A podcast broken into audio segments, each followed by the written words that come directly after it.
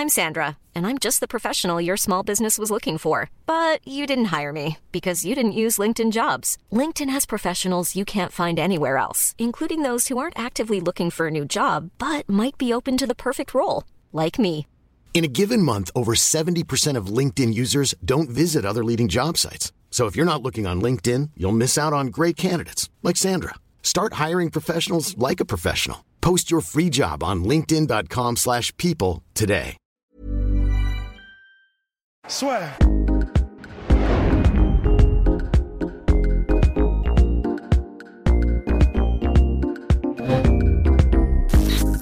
Bonjour à toutes et à tous et bienvenue dans le podcast là, Swear Triple Six. Nous répondons à vos questions, commentaires YouTube.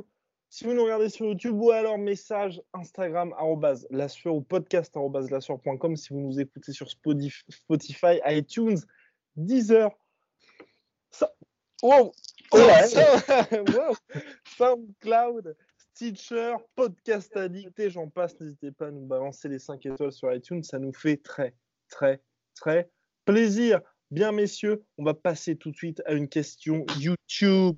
Question de notre cher Vincent. Question pour la sueur. Si vous étiez un combattant UFC, quel serait votre indicateur de référence pour juger de la réussite de votre carrière?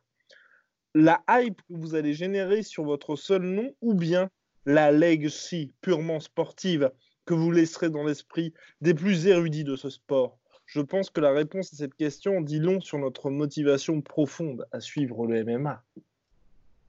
Bah, pour moi, c'est le legacy, évidemment. Le, enfin, deux choses. Après, il y a quelque chose qu'il n'a pas mis, c'est le legacy et puis, mine l'argent que tu as à la fin de ta carrière.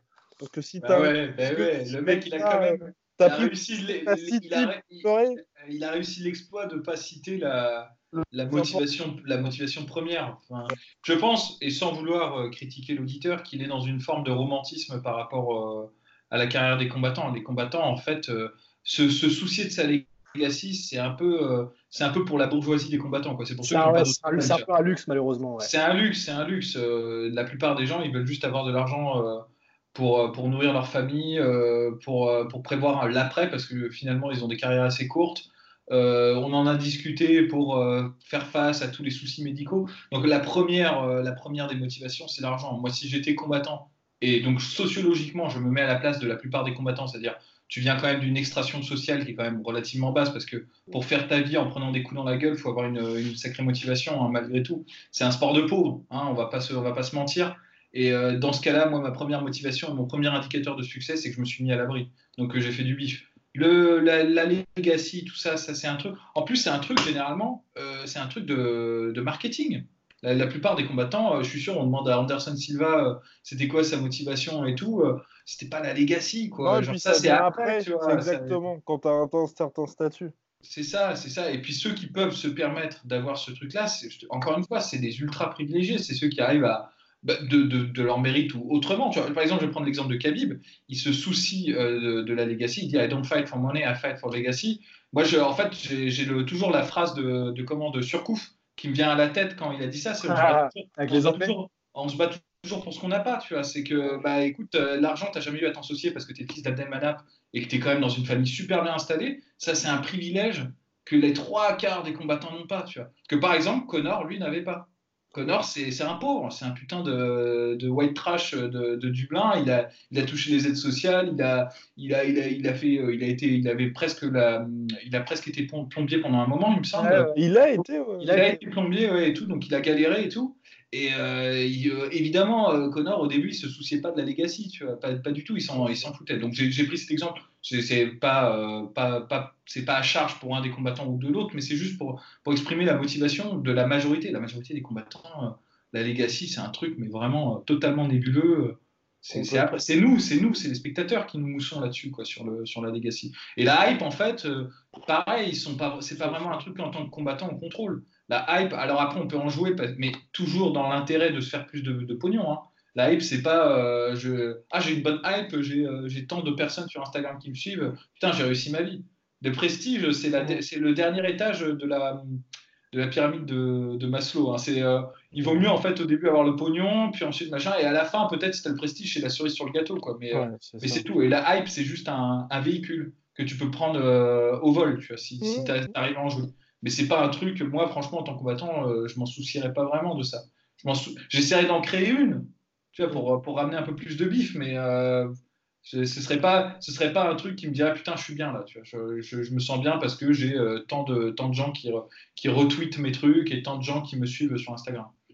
Ouais ouais parce que je pense que quand on les combattants pros comme ceux qu'on voit à l'UFC et ceux qui sont les plus grosses organisations à mon avis quand ils commencent leur carrière je pense qu'effectivement, ils sont dans un délire de je veux, je veux vraiment, je veux prouver que je suis le meilleur du monde, je veux prouver que euh, dans ce sport-là, qui est le sport que, que, j'aime et en gros que je fais depuis que j'ai 5 piges, et eh ben, et en plus, ce sont vraiment des, ce sont des, gagneurs, c'est des mecs qui adorent la compétition, mais dans, dans, tout ce qu'ils font, ils adorent la compétition.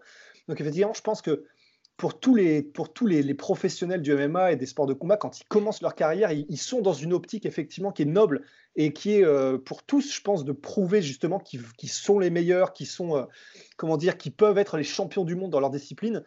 Mais c'est vrai que du coup, bah, enfin, inéluctablement, euh, si tu veux y arriver, donc tu es obligé d'en faire ton métier et donc d'y passer tes jours, tes semaines, 24 heures sur 24, d'y réfléchir tout le temps.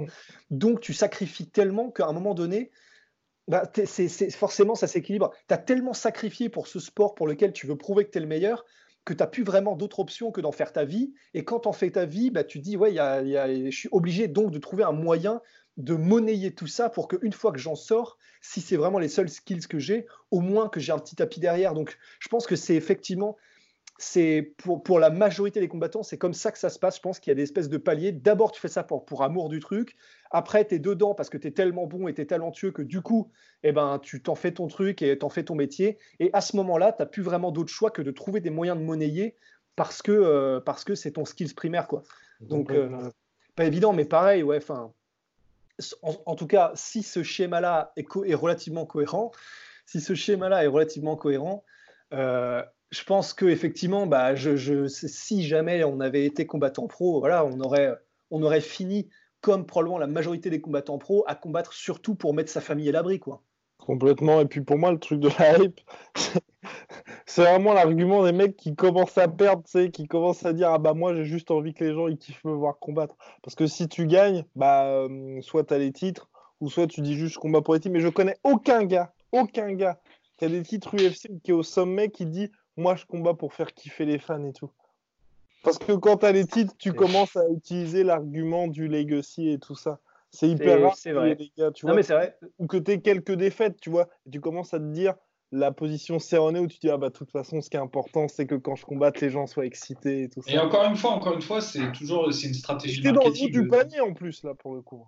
Ouais, non mais en plus c'est un truc, c'est euh, encore une fois ce que j'ai envie, enfin la, la, le corollaire de j'ai envie que les gens viennent me voir, c'est j'ai aussi envie que les gens viennent acheter. Euh, pour, qu'ils viennent payer pour me voir. Donc, euh, j'ai envie que l'argent rentre, tu vois. Tu peux le dire d'une façon polie ou d'une autre façon, mais c'est c'est plus ou moins ça. Si Cerrone, euh, il accepte de faire euh, tous les combats euh, de la Terre et tout, c'est parce qu'il sait que de toute façon, sa pertinence en tant que combattant, sa pertinence sur le marché des combattants, c'est celle-là. C'est celle d'un mec qui combat tout le temps et que bah, du coup, il peut avoir de l'argent. Il a un créneau là-dessus. Tandis que si sa pertinence, si c'était repositionné en disant non, moi je vais être le champion, je vais être invaincu et tout, bah, on le prendrait pas au sérieux parce qu'il a perdu trop de fois en fait pour ça. il est obligé de se repositionner, c'est une stratégie hein, comme une autre. Quand tu es invaincu, que tu es super bon, que tu éclates tout le monde, bah là, effectivement, tu peux dire bah, le legacy et tout. Mais tout ça, pour moi, encore une fois, c'est vraiment du marketing. Et si ça n'en est pas, si tu crois vraiment que la legacy, c'est ton, ton, ton truc, c'est que tu es déjà vraiment très très bien. C'est que tu as, compris que tu as tué le game quoi qu'il arrive. Et que c'est du surplus, quoi. Euh, et pour autant, et pour autant, euh, je pense que bah, ça ne veut pas pour autant dire, parce que du coup, là, peut-être que je pense qu'il y, a beaucoup de personnes qui nous entendent, peut-être là, qui sont choquées, qui, ah putain, mais en fait, ok, d'accord, ils ne pensent vraiment qu'au fric. Et en fait, je me, je, pour moi, en tout cas, je pense qu'il faut bien qu'on dise aussi que c'est pas pour autant qu'ils n'aiment pas ce qu'ils font. C'est-à-dire que c'est pas parce qu'ils font ça pour gagner de l'argent et parce qu'ils veulent se mettre à l'abri que, en gros, euh, ils, n'aiment pas leur, leur, métier de combattant et qu'ils font ça uniquement parce qu'ils sont dans un objectif euh, mercantile. Même si leur objectif probablement euh, premier, c'est donc de, de, vraiment, vraiment avoir suffisamment d'argent pour après ne plus avoir à, se, à angoisser par rapport à ça, en même temps, je pense que la majorité écrasante, mais même quasiment tous, je pense des combattants, par exemple à l'UFC, ils adorent ce qu'ils font. C'est-à-dire que oui, ils font ça pour l'argent, mais ils font ça aussi parce qu'ils ont la chance de pouvoir gagner cet argent et de l'argent en faisant ce qu'ils ont toujours rêvé de faire et ce qu'ils adorent faire je, le je, je, suis, je suis pas forcément d'accord. Je pense pas que la majorité écrasante des mecs qui combattent, euh, parce qu'il faut savoir ce que c'est que la réalité de vivre quand tu es un combattant et que tu pas connu. Euh, je pense pas que ces gens-là apprécient particulièrement ce truc-là. Je pense juste qu'ils sont arrivés à un moment où de toute façon les, les voies de secours bah, sont moindres c'est quoi en fait les opportunités qu'ils ont? C'est d'être euh, soit dans un gym et de préparer les autres, de faire le, le, sac de frappe, c'est-à-dire le sparring, euh, et t'es payé au nombre de rounds sur lesquels tu tournes et tout, donc euh, c'est pas un destin qui est enviable. Ou alors t'es euh, bah, genre videur ou un truc comme ça, et c'est pas enviable non plus. Donc je pense que la réalité, c'est que c'est un métier qui est très très difficile. D'ailleurs, la plupart des combattants ne veulent pas que leurs enfants deviennent combattants. C'est bien la preuve qu'ils apprécient pas particulièrement ce truc-là. Donc je pense que c'est encore une forme de romantisme. On l'a tous parce qu'on on voit et on ne sait, pas ce que c'est que le sacrifice du jour, enfin tous les jours, d'aller en chier euh, au gym. On ne sait pas, personne ne le fait parmi nous ça. Je veux dire, euh, c'est pas parce qu'on a une pratique sportive. Moi, je vais m'entraîner deux, trois fois par semaine. Euh, c'est cool, c'est drôle. Et forcément, si on me parle, si on me disait, ouais, si tu as eu la chance de faire ça plutôt que d'aller tous les jours mettre ton cul sur un. passer assis, mettre ton cul sur un bureau et devant un bureau et travailler pour un patron qui te casse les couilles. C'est vrai que moi, dans mon fantasme, je ne connais pas le truc, ben, je vais dire, ah bah oui, j'aurais préféré être combattant. Mais bon, être combattant, c'est tellement de sacrifices. Quoi. C'est, En plus, euh, tu as, quelques. Enfin, faut, faut bien réussir sa vie. Quoi. Enfin, faut, faut pas se rater parce qu'après, derrière, tu n'as pas de reconversion possible et euh, le destin des combattants euh, qu'on ne voit pas, c'est-à-dire de tous ceux qui ont des bilans négatifs et tout, que ce soit en boxe ou en MMA, mais il n'est pas enviable du tout. On en connaît tous. On a tous croisé des gens dans les salles de boxe ou un truc comme ça qui ont eu un passé de, de, de pépites ou de, de prospects et tout, et qui sont passés à côté et qui, du coup, euh, maintenant, eh ben, je suis désolé, mais font un peu peine à voir, tu vois. Donc, euh, c'est terrifiant, mais il faut le dire vraiment. Euh, et je pense que, bon, bah, ceux qui m'insulteront, ceux des gens qui, à mon avis, ne réfléchissent pas beaucoup sur cette. Non, mais c'est vrai, parce que c'est un truc qui est concret, c'est réaliste, tu vois, faut être réaliste à un moment donné. Genre, en faire sa vie, euh, c'est compliqué. Alors, évidemment, ce qui distingue les mecs qui réussissent, et je pense que c'est pour ça que tu disais, la plupart, ils adorent ça, je pense que ceux qui adorent, enfin, qui réussissent vraiment, qui arrivent très très loin, et eh ben, ils ont un goût, ils arrivent tout le temps à ne jamais s'en lasser. Ils rentrent jamais dans une routine. Et ça existe. Je pense qu'il y a des gens, ils arrivent, tu vois, quand tu vois Senshai, par exemple, euh, s'amuser à faire du sparring avec ses potes, tu vois qu'il s'amuse tout le temps, le mec. Après, tu as un niveau aussi. Hein. Bah ouais, mais pourtant, le mec, il a commencé, je pense, à 7 ans ou 6 ans, donc il devrait être lassé de chez lassé de ce truc-là. Mais non, non, il s'éclate. Donc ça existe. Mais je pense qu'on ne peut pas dire, franchement, je suis désolé, hein, mais on peut pas dire que la majorité des gens sont amoureux de ce truc-là.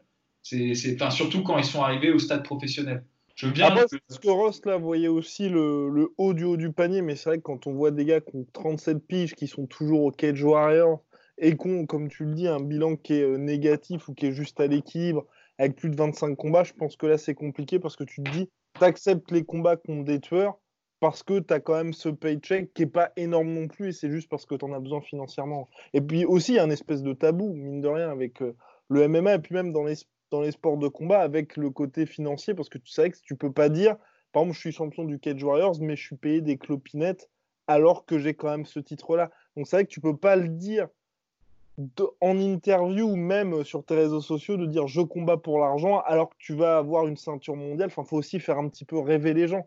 Parce que sinon, si les gens savaient que tu as besoin d'être à l'UFC et d'être parmi les meilleurs à l'UFC pour être confortable, à l'aise financièrement, je pense que tu aurais, euh, un, une, bonne partie de tout l'imaginaire qui s'effondrerait. Et puis deux, euh, bah, les gens soit regarderaient moins, soit se diraient bah ouais, franchement, mec, c'est quand même chaud. Après, euh, c'est vrai. Enfin, c'est vrai. En fait, après réflexion, effectivement, je vais, modérer mes propos et dire, c'est vrai, peut-être qu'ils sont pas tous amoureux du sport, euh, etc. En fait, c'est vrai que ça paraît un peu naïf. Je pense, je pense néanmoins, et, en fait, et je suis d'accord aussi avec toi, Polydomso, sur le fait que, bah, probablement, en fait, arrivé à un moment donné, il y, a, probablement la majorité qui ont, comment dire, qui ont eu des facilités dans ce sport-là, qui ont eu un talent, qui ont fait qu'ils sont allés plus loin que les autres euh, quand ils ont commencé à le faire et qui maintenant probablement, en fait, euh, c'est pas qu'ils ont plus le choix, mais c'est que.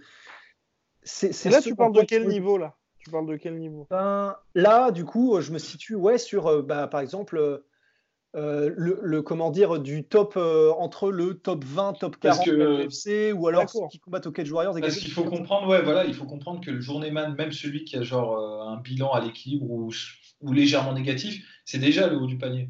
C'est déjà des mecs qui mettaient des fessées à tout le monde dans leur club. Hein. Il faut je veux dire, euh, pour avoir moi personnellement sparé avec des pros qui avaient des bilans négatifs, euh, mais je me suis fait mais, mais laver quoi. Enfin, c'est pas comparable, quoi. C'est les, les, gens qui en font leur vie, euh, c'est différent, quoi. Ouais. Mais après, d'un autre côté, euh, je ne sais pas. En fait, là, là où c'est un peu compliqué, c'est effectivement de faire, euh, pas des pourcentages, mais en tout cas d'essayer de, de dire une majorité, parce que c'est vrai qu'au final, en, finalement, j'en sais rien. C'est vrai que je ne sais pas euh, quelle est la, la, la, la part de motivation chez, chez comment dire, ceux qui sont le haut du panier, le milieu du panier, mhm. etc. En fait, finalement, j'en sais rien. C'est vrai. Tout ce que je sais, c'est que on a, on a entendu euh, à tous les niveaux, c'est-à-dire même des gars qui sont euh, au Cage Warriors et qui sont, euh, comment dire, ou même dans d'autres organisations européennes, et qui clairement en fait continuent de le faire simplement parce qu'ils kiffent. En fait, ils ont un taf à côté. Après, mhm. eux ont un taf à côté.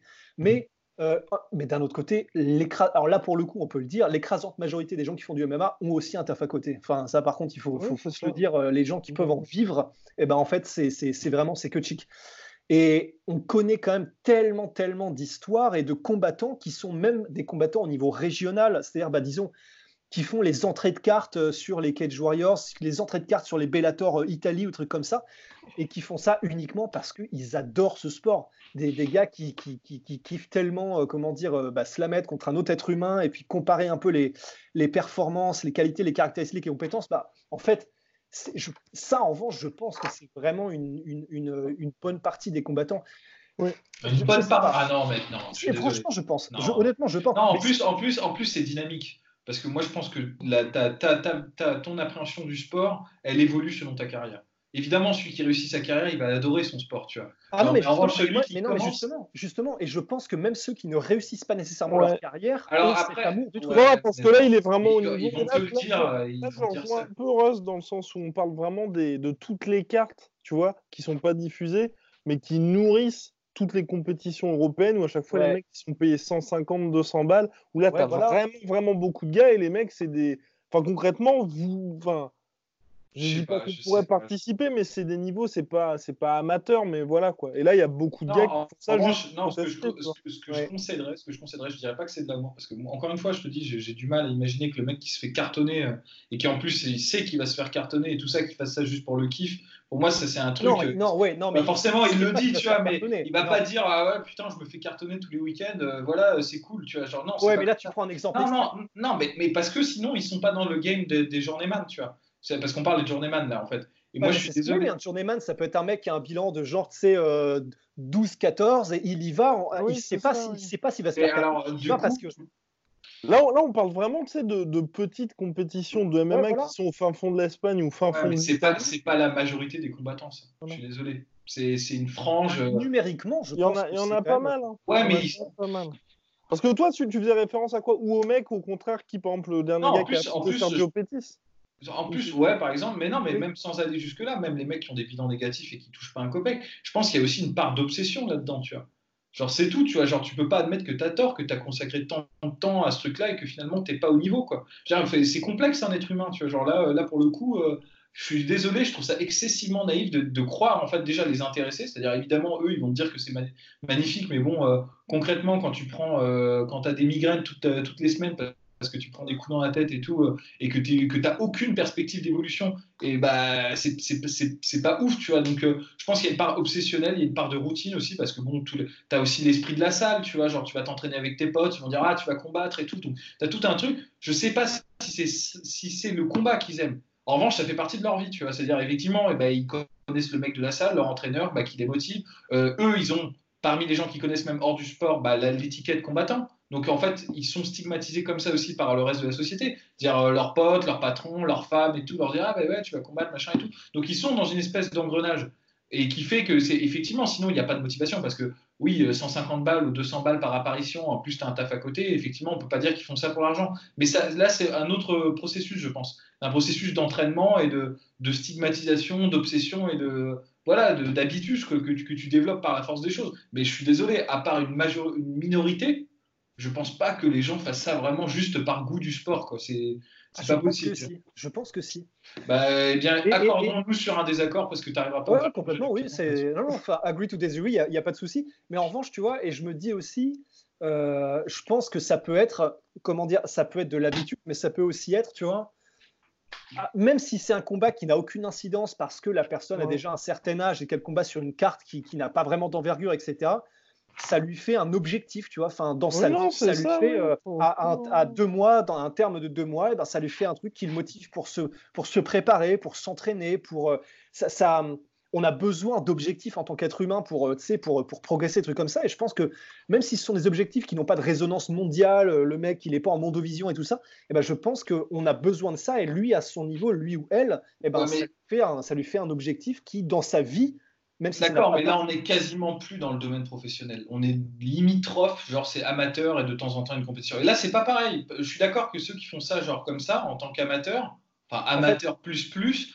bah oui, ils le font pour le goût parce qu'ils n'ont rien, ils ont rien à en tirer. Mais moi, tu, euh, vois, je, vais prendre un exemple frappant. Par exemple, un mec comme Travis Fulton, je pense pas qu'il apprécie particulièrement le MMA. Pourtant, il en fait depuis euh, des, années, des années. ah, mais lui, c'est l'archi, c'est. Eh oui, c'est le journeyman, tu vois. Le journeyman. Et en plus, un des meilleurs journeyman parce qu'il n'a pas un bilan négatif. Euh, enfin, ça va, tu vois, genre il se défend, c'est pas le, c'est pas le, bas du bas, tu vois. Ceux qui, effectivement, alors là, je te rejoins, je suis d'accord, les mecs qui font ça parce que c'est leur pratique sportive et que du coup, c'est quasiment bah, comme quand tu fais des, des, des compètes de classe, euh, classe B ou un truc comme ça euh, en France, tu vois. Bah, là, évidemment, tu le fais par goût, tu vois. Mais des mecs comme ça, on a quand même beaucoup, hein, parce que quand tu regardes la plupart des petites cartes, ou, euh, avec notre cher Rust, de temps en temps, nous sommes mêlés à ces trucs-là. bah justement, tu, vois, le, le main co-main, c'est deux combattants pro, mais des mecs qui montent.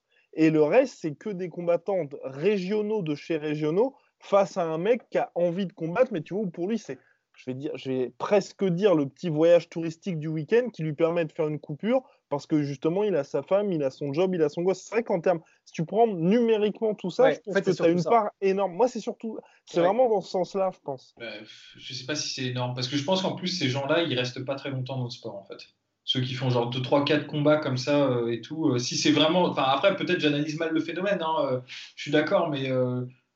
Bref, je sais pas. J'ai pas les chiffres, j'ai pas envie de me. Bien, on, avance, on avance, mais en tout cas, il y a deux sortes de trucs. Et c'est vrai que.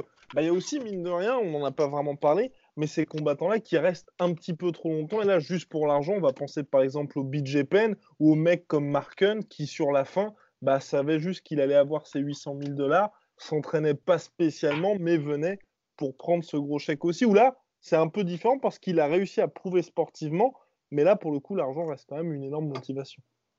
Pour BJ Penn euh, Pour euh, Mark Hunt. Ah oui, oui, pour Mark Hunt, ouais. Ouais, Mark Hunt, je ne sais pas, parce que BJ Penn, en revanche, euh, lui, c'est assez intéressant parce que, bah, tu vois, il faisait partie des expressions, des expressions, des exceptions, des exceptions qui, en gros, étaient de, de, très bonnes familles et qui, étaient, qui avaient aucun problème d'argent pour commencer et euh, ça a été un surdoué d'abord du jiu-jitsu brésilien et ensuite du MMA. Et lui, euh, en plus, lui, du coup, il est devenu champion très vite. Il a fait, euh, il est devenu relativement, relativement.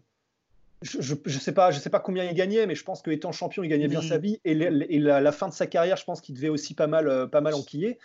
Et lui, en revanche, ça fait partie, je pense, des exceptions qui, veut, qui revenaient dans la cage, bon, probablement pour cachetonner aussi, on va pas se mentir, mais parce que lui, je pense qu'il a une relation au combat qui est euh, maintenant presque malsaine, en fait, enfin, à la compétition et au combat. Mais euh, pour Mark Hunt, ouais, ouais bah, c'est vrai que oui, quand tu fais 700 000 à chaque combat, c'est vrai que bah, ça te donne envie de te lever le matin, quoi, sûr. cela dit, après, Mark Hunt, il, se combat, il combat, quoi, parce que l'expression la plus euh, triste de, de ce truc-là, c'est genre Bob Sapp, tu vois, ou Jackson, ou un truc comme ça, où les mecs ne font même plus l'effort. Ouais. Et euh, mais ouais, ouais, c'est une question compliquée, tu vois. Mais en fait, je pense qu'il y a beaucoup de. Il y a un énorme romantisme là-dessus, euh, vraiment, de la part des gens qui ne sont pas euh, forcément pros, quoi. Après, je suis peut-être trop pessimiste, peut-être, je, le concède, mais. Vous l'êtes, mon cher Polydome, vous l'êtes. Enfin bref, avançons un petit peu. Question de Diegan. Question Triple C. Salut l'équipe J'ai essayé sur Insta, donc je try hard par mail. D'abord, merci pour vos posts réguliers qui contribuent à égayer les journées de confinement et plus généralement pour votre taf qui transpire passion. Au sujet d'Adesanya, au vu de ce qu'il a montré contre Romero, n'avez-vous pas peur dans la perspective du fight contre Polo Costa? On parle d'une belle gestion du fight contre Tonton Yoel, mais perso, je trouvais que le Nigérian Timoré est flippé devant la puissance de Romero. Cela ne me rassure pas sur sa capacité à faire face à un panzer humain qui frappe aussi fort et avec plus de volume que Romero. Plus globalement, croyez-vous sérieusement à son passage dans la catégorie du dessus? Il se vante d'avoir combattu en lourd en kick, mais à ma connaissance, ce n'était pas Bader ni Rico, mais d'illustres inconnus lors d'un obscur gala en oh Nouvelle-Zélande. Euh, alors bon, on y a déjà répondu, je crois, à cette question, ah mais bon, on va quand même, euh, on va quand même pouvoir en parler. Je trouve notre très cher auditeur un petit peu dur, malheureusement, avec ce cher Israël Sania. Parce que certes, c'était pas les meilleurs quand il a combattu les poids lourds, mais c'était quoi, quatre combats en une soirée? Ouais, il, y avait, un ou deux noms, hein, si je ne m'abuse. Euh, je, je, sais, non, c'est vrai qu'effectivement, c'était peut-être pas le haut du panier mais en fait, euh, oui, j'ai réagi, j'ai surréagi directement parce qu'en fait, euh, dans ma tête, il a combattu Pereira et tout ça, et donc je m'étais dit, euh, ah oui, oh. mais c'est vrai que c'était pas des poids lourds, donc effectivement. Mais je sais pas, je, c'est quoi la question exacte? Bah, sinon, qu'est-ce que, ça allait donner contre Polo Costa? Et je crois qu'on a, ça fait 4 ou 5 fois qu'on le dit. Bon, il y aura, je pense, un premier round qui sera très, très, très, très, très, très, très, très, très chaud. Et, et après, ça devrait aller un petit peu mieux. Ouais. Et encore, même stylistiquement, je pense que euh, là, c'était le côté inconnu et tu n'as pas envie de t'engager contre Romero. Contre Costa, en fait, je pense qu'il sera plus à l'aise, paradoxalement, même si le mec est monstrueux et j'adore Polo Costa. Mais euh, je pense qu'il aura moins de mal à appréhender Costa que Romero. Voilà, je, je, m'aligne sur l'avis de, de Rust. Je pense que les dynamiques de combat ne euh, ah, sont, pas du tout les mêmes. Contre Romero, tu es vraiment tu es, sur un champ de mine, quoi. Je veux dire, tu sais pas où est-ce que tu vas marcher. Euh, tu es toujours à, un millimètre d'entendre le, déclic qui annonce ta mort. Quoi. En gros, vraiment, c'est euh, si tu fais un geste, euh, ça pardonne pas, quoi.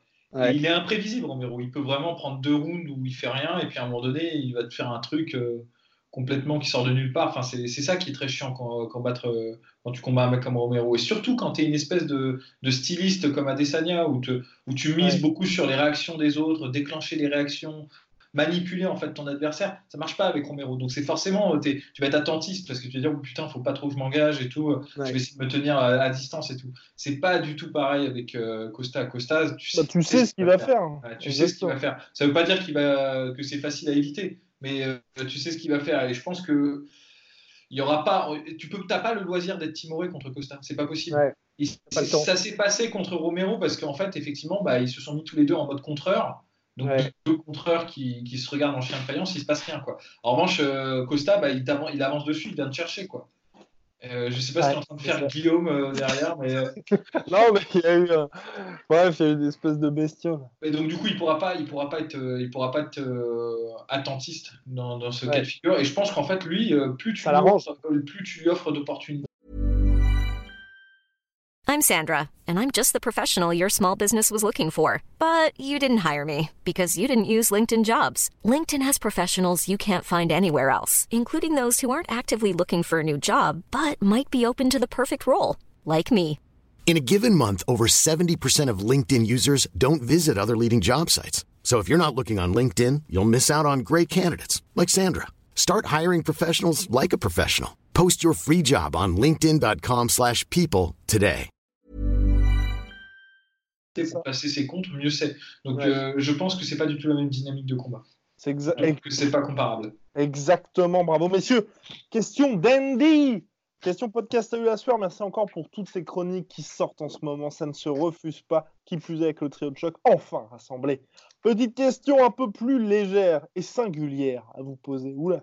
Je suis retombé tour à tour sur les vidéos de l'UFC 199, Bisping versus Rockhold avec notre cher British en roue libre qui, en plus de mettre KO Cole, ce dernier l'a littéralement anéanti dans les conférences de presse de façon hilarante et aussi sur la vidéo de Shannon Briggs qui stalk en bateau Vladimir Klitschko en train de faire du paddle tranquille pour lui rouler dessus. Let's go, champ!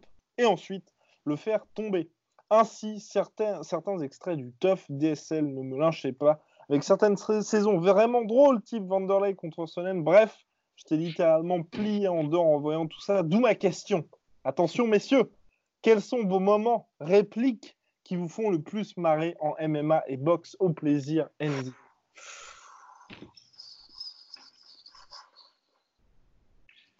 euh. J'en ai, ai un qui me vient en tête, c'est euh, c'était alors c'est Ken ou Frank Shamrock, je, les confonds toujours les noms, mais contre la, la, revanche contre euh, Tito Ortiz, Et pourtant, j'aime pas trop Tito Ortiz, mais quand t'as Franck ou Ken Shamrock, je sais plus lequel des deux, c'est terrible. Je, c'est le nom, en fait. Je vois très bien le visage dans ma tête, mais c'est le nom, en fait, que, qui, que, que je mélange, qui, euh, qui est ultra sérieux en conférence de presse et qui dit euh, I'm gonna beat you into the living death, tu vois. Et euh, t'as Tito Ortiz qui explose de rire et euh, Franck Shamrock qui pète un câble, qui envoie le truc. Enfin, je, je, sais pas, la dynamique du truc me fait vraiment marrer. Alors que c'est pas très très drôle en soi, mais c'est juste l'ambiance qui s'en dégage m'a vraiment fait marrer. Ouais.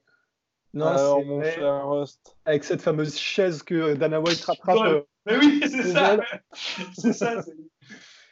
Euh, des moments qui m'ont fait marrer. Il y, en a eu, il y en a eu pas mal, mais là tout de suite, euh... c'est vrai que déjà, en fait, j'adore les gens qui ont de la répartie. Et Bisping, c'est vrai que ça fait partie de ces mecs-là. C'est vraiment, c'est la répartie, tu sais, euh, à l'anglaise, mais c'est vraiment banlieusard anglais, mais vraiment qui, qui, a, qui, a, qui en a, qui en a à l'intérieur du ciboulot, quoi. Et du coup, euh, quand il est en, quand, quand ça part en battle, et je suis d'accord avec l'auditeur, quand c'était Rockhold contre Bisping, c'est horrible parce que c'est vraiment, c'est un agneau, c'est un agneau sacrifié Rockhold parce que bon, on peut pas dire que Rockhold ait beaucoup de répartie. On peut pas dire qu'il soit extrêmement vif, euh, disons, de, verbalement. Et c'est vrai que c'était euh, c'était un massacre, quoi. Mais c'était une autoroute pour Bisping. Il en a profité. Et c'est vrai que c'était marrant avec ce fameux euh, Believe, Achieve ou je sais pas trop quoi. Il l'a tamponné direct sur ce truc-là. Il l'a comment dire euh, Ouais. Enfin, il y, a eu pas mal de moments avec Bisping qui m'ont beaucoup fait rire. Et puis euh, Nate Diaz aussi qui pareil, Nate Diaz avec ses répliques, que, quelle que soit la conférence de presse, quand il y a Nate Diaz, tu peux être sûr que tu vas te marrer. Donc, euh, ouais. Moi, bah, la, fameuse, euh, la fameuse conférence de presse pour le premier combat avec Conor McGregor était Oui, oh, oui. Ouais, ouais quand euh... était, c'était quoi dans le, bah, dans l'endroit où ils filmaient le tough, c'est ça où ils avaient fait la, la conférence, non? Je sais plus, je, Moi, je, je, me réfère à la fameuse euh, réplique là, de Nadias qui me dit Ouais, quand tu touches pipi, quand tu joues à touche pipi avec ton, avec ton putain de connard à queue de cheval, ça m'avait vraiment fait marrer. D'ailleurs, euh, c'est la première fois où Conor McGregor a fermé sa gueule euh, juste derrière parce qu'il n'avait rien à dire, il a juste rajusté sa cravate. Genre, je suis sûr que dans sa tête, c'était merde, touché quand même. Tu vois ouais. Mais ouais. Non, et puis là, il y a le. Oh, fameux mec, là, c'était quoi C'est David Temur What's your underwear? Ah oui, ça, c'était très très drôle. I'm gonna fuck you, man. Ouais, ouais, non. Ça, franchement, c'est légendaire. Non, c'est vrai, c'est vrai, c'est vrai légendaire. Je pense, je pense que c'est tout. Mais il y a d'autres moments marrants. Oui, c'est là, je, je, suis déçu. Là, je suis déçu. On, est, on est un peu pris de course, c'est pour ça. Ouais. Parce que je ah, sais. Il y a le, le, fameux moment où tu as Ariel éloigné et Rampage Jackson dans le métro, et tu as un mec qui reconnaît Rampage Jackson, et tu as Rampage Jackson qui le fixe. Ah. C'est marrant, mais malaisant en même temps. Mais c'est, il y en a plein, il y en a plein des, des moments comme ça. Il y a le moment aussi bah, au tough, mais du coup, je pense que c'est peut-être à ce moment-là qu'il faisait référence, l'auditeur, où euh, c'était le tough Bisping contre euh, Miller, comment il s'appelle euh, Putain. Ah oui, ah oui, Jason Miller. Jason je vois exactement le truc, c'est très très drôle. Avec la table de ping-pong là? Oui C'est surtout le rire de Miller derrière qui, qui, est vraiment à mourir de rire. Quoi. Oh, le, le, truc, c'est que du coup. Plus bah, il parle d'un mouvement de tête, fait. Ah, mais c'est. en gros, c'est Bisping et Miller, du coup, bah, ils sont, c'est les deux coachs des saisons de tough, et du coup, bah, en gros, ils sont mis l'un contre l'autre euh, dans des, dans, des, dans des épreuves. Et l'une des épreuves, c'est le ping-pong. Et euh, du coup, euh, bah, visiblement, euh, Bisping avait dû remporter la partie ping-pong. Et si je me souviens bien, du coup, c'était ils, voilà, ils, avaient mis la table de ping-pong euh, en haut d'un building. Avec Dana White. Avec Dana White, avec son, bien sûr, parce que c'est Dana White, il avait son, son, fat stack de billets, etc. Et euh, Bisping gagne la partie, et euh, je crois que c'était pour célébrer. Il commence à monter sur la table de ping-pong et à faire des trucs comme ça, genre, ah, je, bien, je te l'ai bien mise. Hein. Et en gros, au moment de redescendre, il trébuche, et tu le vois sortir du champ. avec un bruit sourd. Il a dû Et en fait, la... dans le rythme de la vidéo, tu vois Bisping qui disparaît du cadre. Et tu vois juste Jason Miller qui regarde et qui explose de rire. Et franchement, c'est enfin, mortel. Quoi. La ah vidéo, elle est mortelle. Et je pensais aussi, euh, je crois que c'était au Dream. Alors, je me souviens plus du combattant, mais t'as un mec qui combattait contre Shinya Aoki à un moment donné. Et euh, t'as Shinya Aoki qui se retrouve dans son dos, donc il est en galère. Là. Le mec, il oui. Oui, oui, oui, et oui. il, se retrouve face aux, aux, caméras. Tu vois, il est en euh, à quatre pattes avec putain de Shinyaoki sur ton dos, ce qui est jamais une bonne chose. Il regarde la caméra et là où il se défend le le jeu, il fait Hello Japan Et là, il se prend le rire naked show pendant deux secondes. Et tout. Oui, c'est légendaire ça, parce qu'il se fait vraiment finir en plus. Le mec. Ah ouais, non. Ouais, ça- Il y a une microseconde, faut pas déconner avec euh, Non, Shigeru. mais surtout pourquoi? Mais enfin, enfin, le, enfin, enfin bref. Si, il y a, y a- Parce- si, si. parce que- Attends, va- attendez, bah, j'en pense encore à quelques-unes avec Moussassi aussi. Il y en a deux auxquelles je pense là qui, m'ont fait marrer. La première, c'est un truc. Je pense qu'en cherchant bien, on peut le retrouver. C'est euh, bah, parce que Moussassi en fait a été à un moment donné euh, dans la team de Fedor. Enfin, il s'entraîne avec Fedor. Et à un moment donné, ils sont dans un bus avec Fedor et, euh, et euh, Moussassi est juste derrière le siège de Fedor. Non, c'est encore mieux, c'est encore mieux, c'est l'inverse. Ok, il faut absolument que je retrouve la vidéo. En gros, il y a Moussassi qui est en train de faire son truc, de parler, d'écouter de la musique, etc. euh, devant Fedor. Donc Fedor est dans le siège derrière dans le bus. Et, et je crois que Fedor a pris à un moment donné des glaçons parce qu'il devait, je sais pas, avoir une glacière à côté. Et en gros, il les a mis dans le caleçon de Moussassi. Il y avait ça.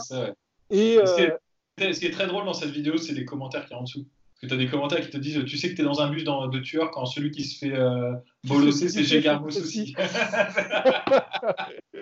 Et tu as aussi, bah, juste après, tu as Moussassi qui essaie de faire écouter sa musique à Fedor. Tu as Fedor qui écoute. Il retire l'écouteur, il fait Oh putain, quelle merde. Et euh, et il y a aussi, euh, L'attitude de Fedor. elle est énorme. Et c'est vrai que Moussassi, il y a aussi des moments marrants, même en interview, parce que Moussassi, il y a eu, il y a eu deux carrières médiatiquement, en fait. Il y a eu deux, deux Moussassi. Il y a eu le Moussassi avant euh, à l'UFC ou même avant quand il disait Ouais, il faut être, euh, comment dire, euh, pas un mot plus haut que l'autre, il faut être un samouraï, bon, pas de trash talk, etc. Et en fait, il y a eu un moment donné où il a, il a eu une désillusion à l'UFC, s'est rendu compte que, ah ouais, ok, je crois que c'était avec Machida ou je sais plus trop quoi, bon, bah, qu'ils aillent se faire foutre, il a commencé à faire du vrai trash talk. Et, du coup, bah, il y a eu son fameux, son fameux quand il a commencé à accuser Machida de tricherie, etc., et qu'il a commencé à se faire clasher, il a commencé à lâcher en interview des.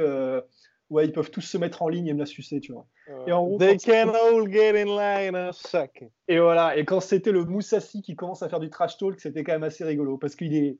C'est un homme, c'est un homme rigolo quand même. C'est un homme rigolo, ce sacré gaillard. Bien. Question d'Elvis.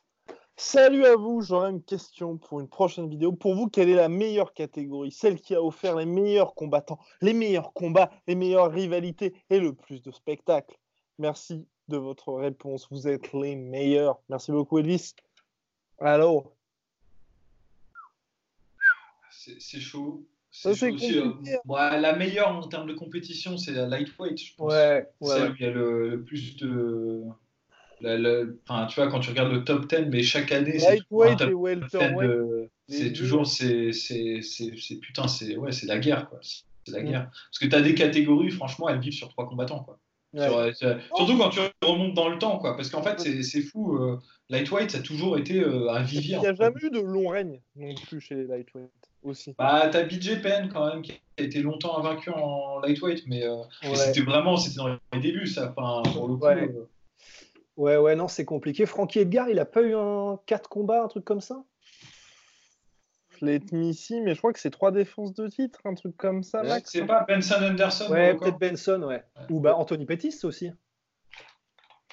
Je sais pas, ça, ça bouge trop vite. Il y, a un- il y a un turnover de. C'est ça.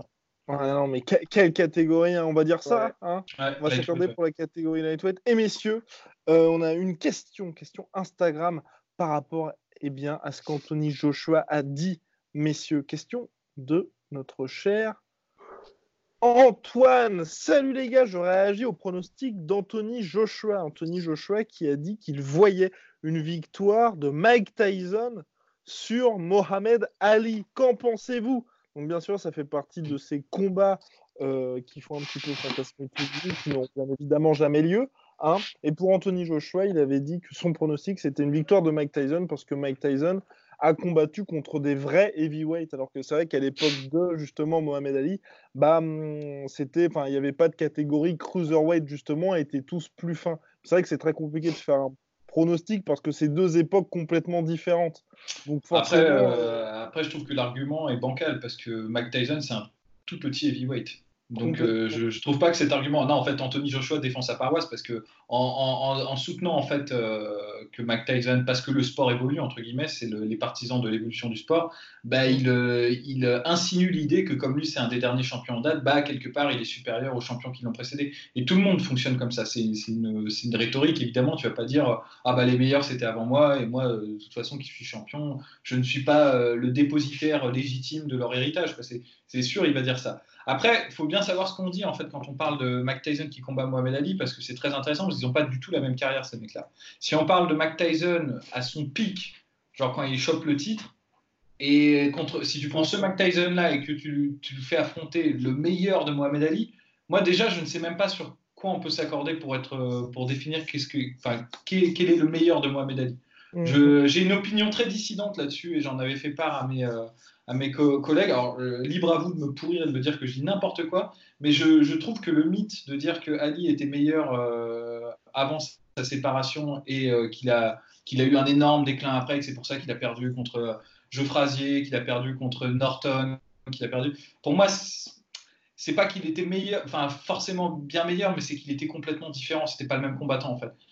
Je trouve que le Mohamed Ali d'avant la rupture est moins complet que le Mohamed Ali d'après la rupture. Alors certes, dans ce qu'il fait, il est plus rapide, plus athlétique, plus brillant, mais c'est plus un styliste. Euh, je trouve que son style est moins, euh, moins varié. Il y a plein de choses qu'il ne sait pas faire quand il était jeune et qui l'ont aidé ensuite euh, dans sa carrière. Par exemple, il ne sait pas accrocher, il ne sait pas faire ce travail de rope et dope et d'encaissement. C'est, n'est pas du tout le même combattant en fait. Donc moi déjà, j'ai du mal quand on me dit, quand on parle d'opposition Mac Tyson, Mohamed Ali, parce que Mac Tyson, on s'accorde tous pour savoir à peu près quel est le meilleur Mac Tyson, parce qu'il y a vraiment un, il y a un gros déclin ensuite. Tandis que Mohamed Ali, pour moi, c'est déjà, il y, a une il y a matière à débat. Et donc, je vais en surprendre plus d'un. Moi, mon avis, c'est que si tu prends Mac Tyson à son meilleur et que tu le mets contre Cassius Clay, le mec qui a, qui a battu euh, Sonny je pense que, je, pense que je, vais, je vais être honnête, hein, je vais me faire déchirer, hein, mais je, pense que Mac, Tyson, il fume Mohamed Ali. Tu vois, oui, mais, bah, il peut pas encaisser. Oui. Je pense qu'à un moment, il se fait, il se fait attraper. En plus, un des trucs qui marche bien de Mac Tyson. Et c'était l'un des arguments d'ailleurs d'Anthony Joshua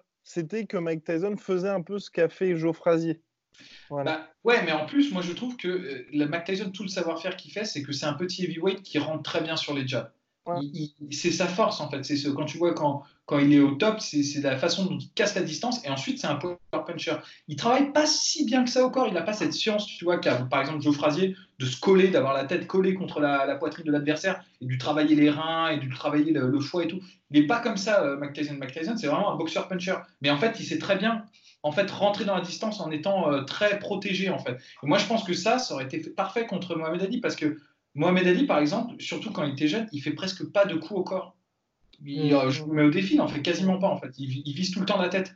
Et donc en fait, dans ces moments-là, je pense qu'en fait, il aurait cassé, il aurait peut-être galéré au début, possiblement. C'est peut-être qu'il aurait eu du mal à le cadrer, mais à un moment donné, il l'aurait cadré et ça aurait pas pardonné. Moi, c'est mon avis.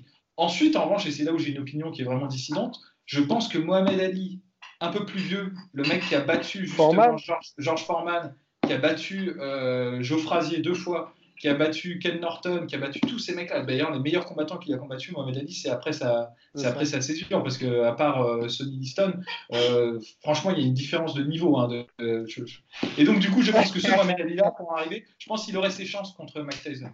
Ouais. Voilà. Bon, ça reste pas mieux. Mais oui, mais de toute façon, ça fait partie des trucs impronosticables. Ce qui est assez drôle, c'est que sur la sur, il y a eu bien évidemment un post là-dessus, et je peux vous dire que ça s'écharpe en commentaire, alors là. Ah bah, c'est tellement drôle. Non, mais qu'est-ce que tu racontes? Mike Tyson, machin? Ah, mais là, j'ai pris un risque énorme. Je vais me faire tuer. Je vais me faire tuer pour, pour ça. Je vais, je vais brûler, quoi. Parce que là, je. Moi, j'adore les deux. J'adore, j'adore euh, Mohamed Ali. Je trouve que c'est exceptionnel ce qu'il fait, ce qu'il a fait. Et que, oui, pour moi, à mes yeux, quand tu prends le en compilation son, son, euh, son, son, règne, ce qu'il a fait, le fait qu'il est redevenu plusieurs fois champion, les adversaires qu'il a affrontés, et aussi culturellement ce qu'il représente, c'est le plus grand, même boxeur de tous les temps, à mon sens, parce qu'il est plus grand que le sport. Mohamed Ali. Oui, ah oui, oh, complètement. Mohamed Ali. Mais après, c'est vrai que Mike Tyson, quand tu vois surtout à son prime, la période euh, quand il avait encore Cus D'Amato et Kevin Rooney euh, derrière lui. 186, ouais. C'est une, une parfaite machine à tuer, quoi. Mais il manque ce côté rivalité, grande rivalité, plusieurs rivalités, rivalité gagnée aussi.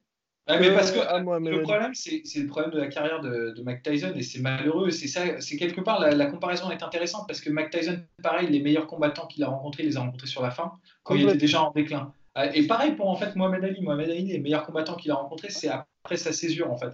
Et, euh, et, sauf que là où Mohamed Ali a réussi à gérer, bah, Mike Tyson, il avait ses démons et ça l'a pas, ça l'a pas permis de, de, faire face. Mais mais on peut pas reprocher à Mike Tyson euh, de pas avoir des gens à son niveau au moment où il est à son top quoi. C'est un peu, c'est un peu le, c'est un reproche qu'on peut faire par exemple à, je pense à, putain, comment il s'appelle, Rocky Marciano.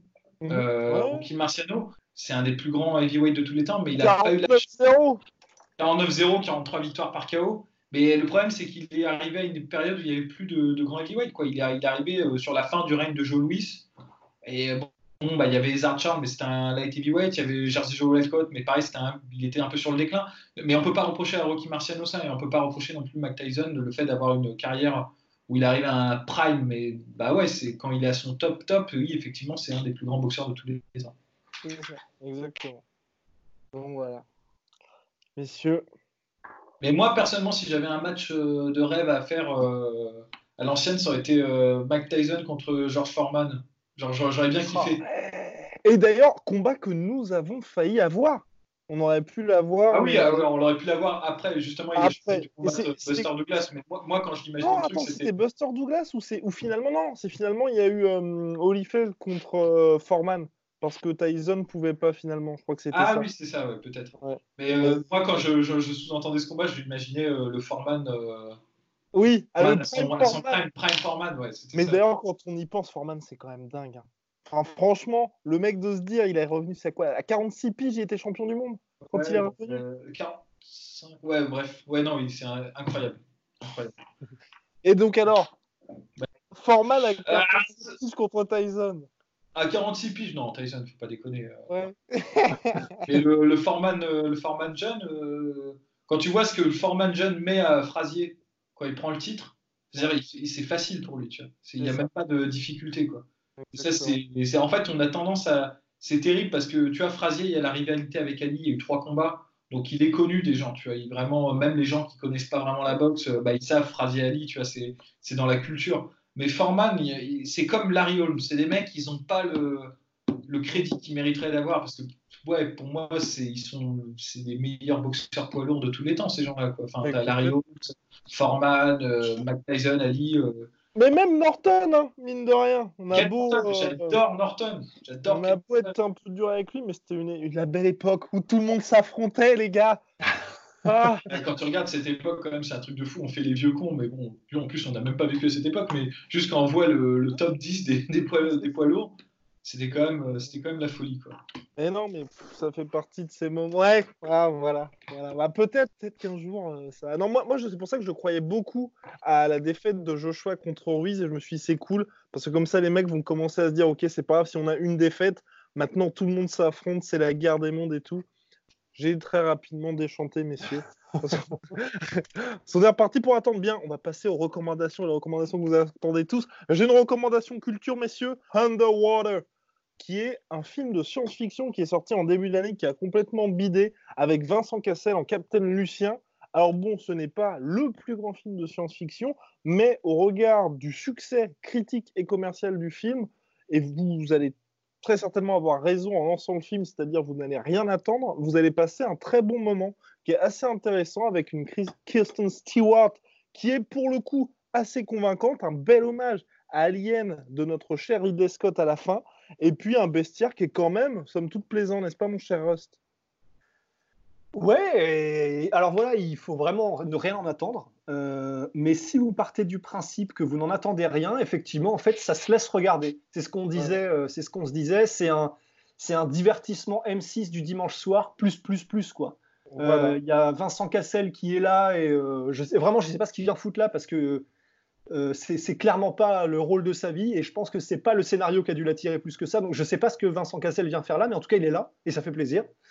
Et, euh, voilà, c'est un, un, un, divertissement qui, a pas, qui est sans prétention, mais du coup en fait qui, qui est somme toute plaisant euh, quand tu te le mates sans trop y réfléchir quoi. Voilà, contrairement au podcast La Sueur où vous appuyez sur play, vous n'en entendez rien et vous êtes quand même déçu. Bien, mon cher alors le conseil combat.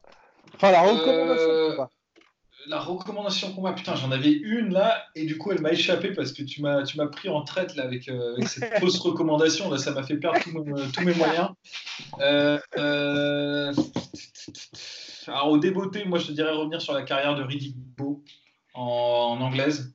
Pareil, un poids lourd que, que, je kiffe bien, qui a eu de très beaux combats. Peut-être pas, pareil, il a peut-être, il a quand même une carrière très réussie, hein, mais il a peut-être pas atteint le les firmaments auxquels il aurait pu euh, prétendre.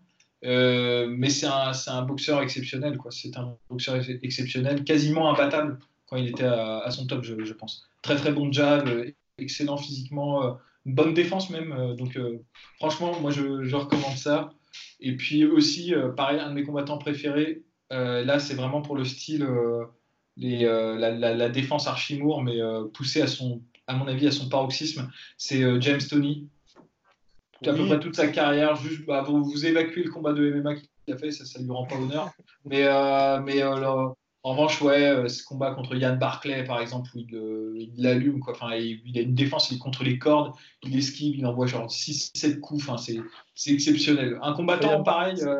il est contre Yann Barthès, il lui met la misère à Yann Barthès. Non, mais c'est un, un, combattant pareil que j'aime bien parce que pareil, il aurait pu accomplir beaucoup plus s'il avait été vraiment sérieux. De l'avis de tout le monde, c'est quelqu'un qui adorait se bagarrer, qui, était le premier à faire des sparring, mais qui détestait s'entraîner et euh, qui aimait bien bouffer aussi. Donc on ressent au fil de sa carrière, il monte en catégorie de poids, mais pas comme Holyfield, quoi. C'est pas genre, il se fait pas une armature de muscle, C'est juste, euh, bah, il prend du poids, quoi. Il pèse, mais ça n'empêche pas de mettre. Ça n'empêche pas de mettre des fessées, d'être quand même ultra technique euh, sur ce qu'il fait. Donc euh, voilà les deux boxeurs que je recommande, Riddick et euh, James Tony. Place Valeur sûre. Conseil musique euh, eh ben, écoutez, moi, je vais, je vais vous filer un truc. Je pense, je pense que déjà beaucoup de gens ont déjà écouté, mais c'est pas grave. un truc que j'adore faire quand je suis en bagnole et que j'ai, mettons, des trajets qui durent à peu près une heure, c'est en gros me mettre. Je vais sur YouTube et je, et je me mets des stations de radio de GTA. Ah oui, euh, très bien Et en vrai, ils sont. voilà.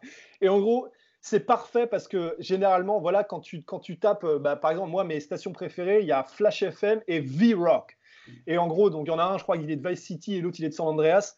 Et en gros, ce qui est mortel, c'est que bah, ils ont quand même des putains de très bons goûts chez Rockstar. Donc quand ils ont, quand ils font une musique, euh, une, une station radio, que ce soit hip-hop, que ce soit rock, que ce soit n'importe quoi, ils ont vraiment choisi de la bonne musique et ça ne veut pas forcément dire que c'est les, les, morceaux les plus connus, même s'il même y en a beaucoup qui sont connus. Et du coup, en plus, c'est entrecoupé, pour ceux qui, qui, bitent un peu l'anglais, c'est entrecoupé de euh, d'espèces de en fait. Ouais, voilà, c'est des fausses publicités, c'est des faux animateurs radio, euh, c'est des satires de ce qui se fait aux États-Unis, etc. C'est complètement abusé. Mais euh, voilà, honnêtement, comme ça, vous le mettez, vous mettez un petit Flash FM, un petit V-Rock, un petit KDST, un petit Radio Los Santos, et franchement, et vous allez kiffer. Et, du coup, ça me, ça fait penser à une recommandation culture. Euh, je le recommande, je rebondis, là tu m'as fait penser à ça avec euh, les fakes commerciales. Euh, regardez Robocop de Verhoeven. C'est une. Bah bah Justement parce qu'il y a des. Y a des, Ouais. En plus d'être un excellent kickboxer, c'est un très bon réalisateur. Et Fresh of, My Verhoeven, j'allais dire, mais du coup, ouais. non, non, mais la filmo de Verhoeven, euh, surtout les films un peu crasse-touille, là, euh, Total Recall euh, et Robocop. Elle, moi, j'ai pas été si convaincu que ça. Ah, j'ai pas vu, mais moi j'ai bien aimé. Moi j'ai bien aimé. J'ai bien aimé, mais je peux comprendre. C'est pas vraiment du, du Verhoeven comme on en attend. Exactement. Pas, la chair et le sang, quoi. Mais pour le coup, la chair. Pour le coup, euh, d'ailleurs, c'est Cocorico, c'est avec euh, Catherine Isabelle Huppert. Isabelle Huppert. Isabelle Huppert. Et euh, bah, tant qu'à faire, le Robocop aussi de José Padilla est pas mal. oui, complètement. Donc c'est le mec qui a fait un peu déglingue et pourtant il est pas et Je comprends pas pourquoi, parce que franchement, j'étais vraiment, j'étais super surpris quand je l'ai vu parce que moi je le trouve vraiment bon. Et euh, je trouve que Kinaman est bon dedans. Je trouve que la, vision qu'on n'a pas d'IA, elle est vraiment. Et la réalisation est originale. Il prend son temps, il fait ça à son rythme, il fait ça bien. Après, ça fait euh, partie des films un peu bâtards, tu sais, en mode gros budget, mais t'as pas une superstar. c'est un bah peu gore aussi. ça fait un peu réfléchir, tu sais. Je pense que c'est aussi le fait qu'il a pris un énorme bad buzz pendant sa production. C'est quoi Il y a, beaucoup de retard, c'est ça non, Beaucoup de retard, il y a des images qui ont leaké, il y a, toujours des connards de puristes qui disent Ah, pourquoi Robocop il est pas bleu C'est pas vraiment Robocop, il comprend pas. Enfin bref.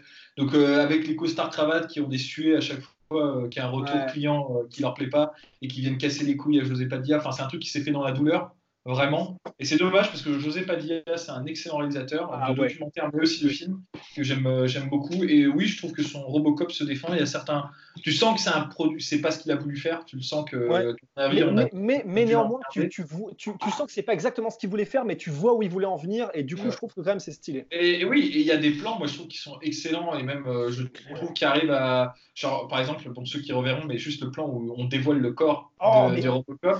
Cette scène, elle est ultra angoissante tu te mets à la place du mec et tu te dis putain, c'est fort. L'image est forte. Alors que. Euh, et, et, pour un blockbuster, réussir à transmettre ça, c'est hyper rare. Mais grave, mais c'est pour ça, il a osé des trucs, quoi. après, la dernière fois où j'avais eu ce frisson, c'était dans Transformers, quand il dévoile la Camaro. Camaro. Bien, messieurs, shout out to my protein, moins 38% minimum avec le code la sueur. Shout out to Ross, shout out to Polydomson, on se revoit très très vite. See you soon, boy. T'es un. Swear.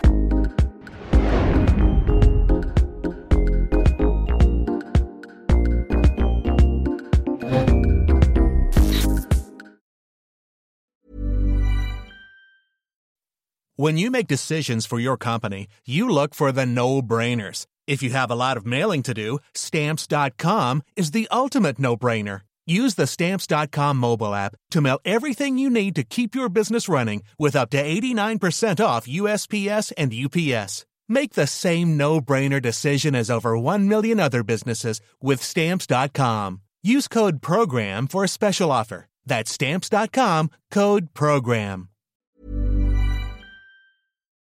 Et voilà, c'est la fin de votre épisode du podcast La Sœur. Si ça vous a plu, n'hésitez pas à nous mettre les 5 étoiles sur Apple Podcast ou sur Spotify. Vous pouvez aussi nous laisser un petit commentaire, ça nous aidera beaucoup. Et si vous voulez aller plus loin avec nous, vous tapez La Sueur sur toutes les plateformes ou sur les réseaux sociaux, vous nous trouverez. Et là, vous nous écoutez très certainement en audio. On est aussi en vidéo sur YouTube, mais également sur Snapchat. Là encore, vous tapez la sueur et on sera là. Merci de votre fidélité et à très vite pour de nouvelles aventures.